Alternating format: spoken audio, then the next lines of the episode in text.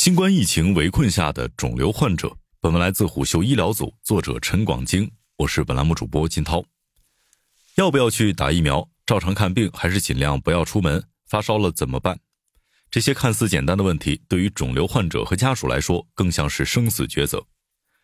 肿瘤患者王玲告诉虎嗅，她正在准备切除肺结节的手术，原定十二月初完成，到现在还有两项术前检查没有完成。王玲此前已经先后做了乳腺癌、肠癌手术，虽然已经接种了三针疫苗，但是最后一针已经过去了一年多。在最新发布的老年人新冠疫苗接种方案当中，加强免疫的接种间隔已经缩短到了三个月。最新研究也显示，新冠疫苗的保护力会在六个月以后逐渐消失。身边新冠阳性的人越来越多，王玲也越来越担心，特别是为了准备手术，她不得不经常去医院，每次去医院心里都很忐忑。类似的情况在肿瘤患者当中十分常见，绝大部分治疗中的患者还处于裸奔的状态。全国最大的肿瘤患者线上社区与癌共舞做了一项问卷调查，两千三百九十七人参与，结果发现未接种疫苗者所占比例百分之六十二点六六，打过疫苗的八百九十五名受访者中有百分之六十六点八二也是在发现肿瘤前接种的疫苗。在这样的情况下，阳了会出现重症，感染新冠会导致病情进展，以及医院挤兑、阳了无法及时就医等担忧，加上退烧药、感冒药被抢购一空。N95 口罩紧张等问题，令很多的患者和家属深陷焦虑。最关键的一关就是发烧。二零二一年八月，七十七岁的李先生确诊胃癌，原本应该在一个月之后接种的第三针疫苗被无限期推迟。此后一年多的治疗当中，他经历了手术、化疗，还有消融治疗。就在一周前，他刚刚结束新一轮的消融治疗，身体正处于极度虚弱的状态。因为各种原因，只有老两口在北京。一旦持续高烧导致肺炎等更危急的情况，那恐怕真的是求救无门了。怕什么来什么。十二月十一号当天晚上，他的体温飙升到了三十九点八度，家里没有任何官方推荐的退烧药，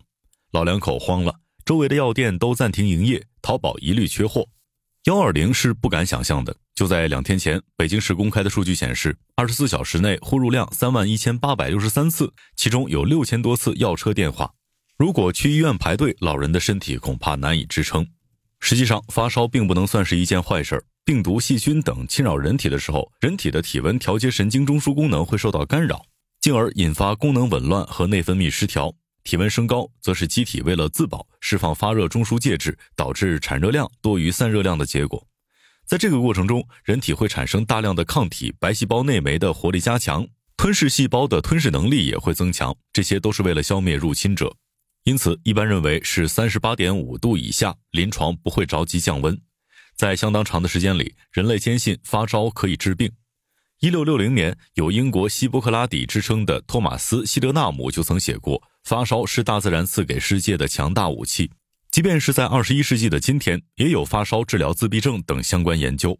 不过，发烧也确实可能发展成更加严重的症状，比如导致免疫力低下的气管炎、支气管炎、肺炎。增加心脏、肺部负担，损伤神经系统，损害脑细胞，甚至危害生命。这也令很多人对发烧充满了恐惧。而后来的结果也确实证明了人体免疫系统的实力。在经过十几次用凉毛巾包头的物理降温之后，再加上同在北京的亲家邮寄了一些药物，李先生的体温基本上降到了相对安全的范围内。此后，李先生又经历了咽痛、干咳、没有食欲等阶段，目前已经逐渐康复起来。类似李先生这样闯关成功的肿瘤患者不在少数，这既得益于人体免疫系统，也是新冠病毒新毒株致病力越来越弱的结果。不过，个体的胜利并不意味着脆弱人群也可以只依靠自身免疫力来抵御疫情。虽然肿瘤患者感染新冠病毒并不必然发展为重症，但是风险仍然是值得关注的。恶性肿瘤以及化疗、手术等治疗方式都会导致肿瘤患者处于全身免疫抑制状态。这让他们更加容易感染，更容易发展为重症。广州医科大学第一附属医院何建行团队的研究数据证实，截至二零二零年一月三十一号，研究者在全国三十一个省级行政区的五百七十五家医院的一千五百九十例符合条件的新冠肺炎病例当中，发现有十八例占总数百分之一点三的患者有肿瘤病史，这个比例超过了中国总人口肿瘤发病率百分之零点二九，提示了肿瘤患者更容易感染。即便是到了奥密克戎为主要毒株的时期，肿瘤患者仍然是高危人群。上海研究者对2022年上海某定点医院新冠感染病例的分析也发现，恶性肿瘤患者在其中占到百分之九点三，四名死亡病例都是八十岁以上的高龄未接种疫苗合并基础疾病者，其中的基础疾病就包括了肺恶性肿瘤。而根据世卫组织国际癌症研究机构最新发布的全球肿瘤负担数据报告显示，二零二零年中国新发恶性肿瘤患者四百五十七万例，加上带瘤生存者，预计中国恶性肿瘤患者总数约为五千万例。那么，这五千万个患者要如何对抗疫情呢？香港大学生物医学学院教授、病毒学家金东彦告诉虎嗅，香港、澳门对脆弱人群建议他们打四针 mRNA 疫苗或灭活疫苗。如果以前打过两三针，现在打鼻喷或吸入式防感染的效果好而且快。二零二二年年初，香港也曾与奥密克戎新毒株打过遭遇战，有近一万名感染者死亡，其中绝大部分是未接种疫苗的老人。香港大学对此复盘结果显示，接种三针疫苗，无论是 mRNA 疫苗还是灭活疫苗，都可以大大降低死亡的风险。深圳市第三人民医院院长卢洪洲也向虎嗅表达了类似的观点。只有中国两亿多老人和五千万肿瘤患者都充分接种疫苗，得到了保护之后，才能够真正恢复正常生活。在二零二二年五月，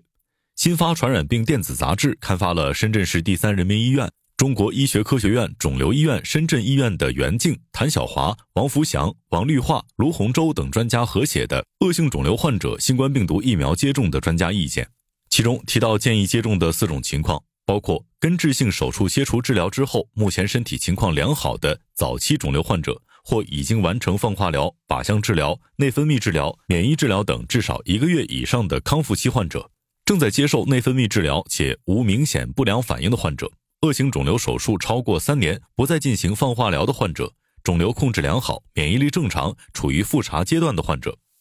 与疫苗接种同样重要的，还有建立对脆弱人群的常态化保护机制。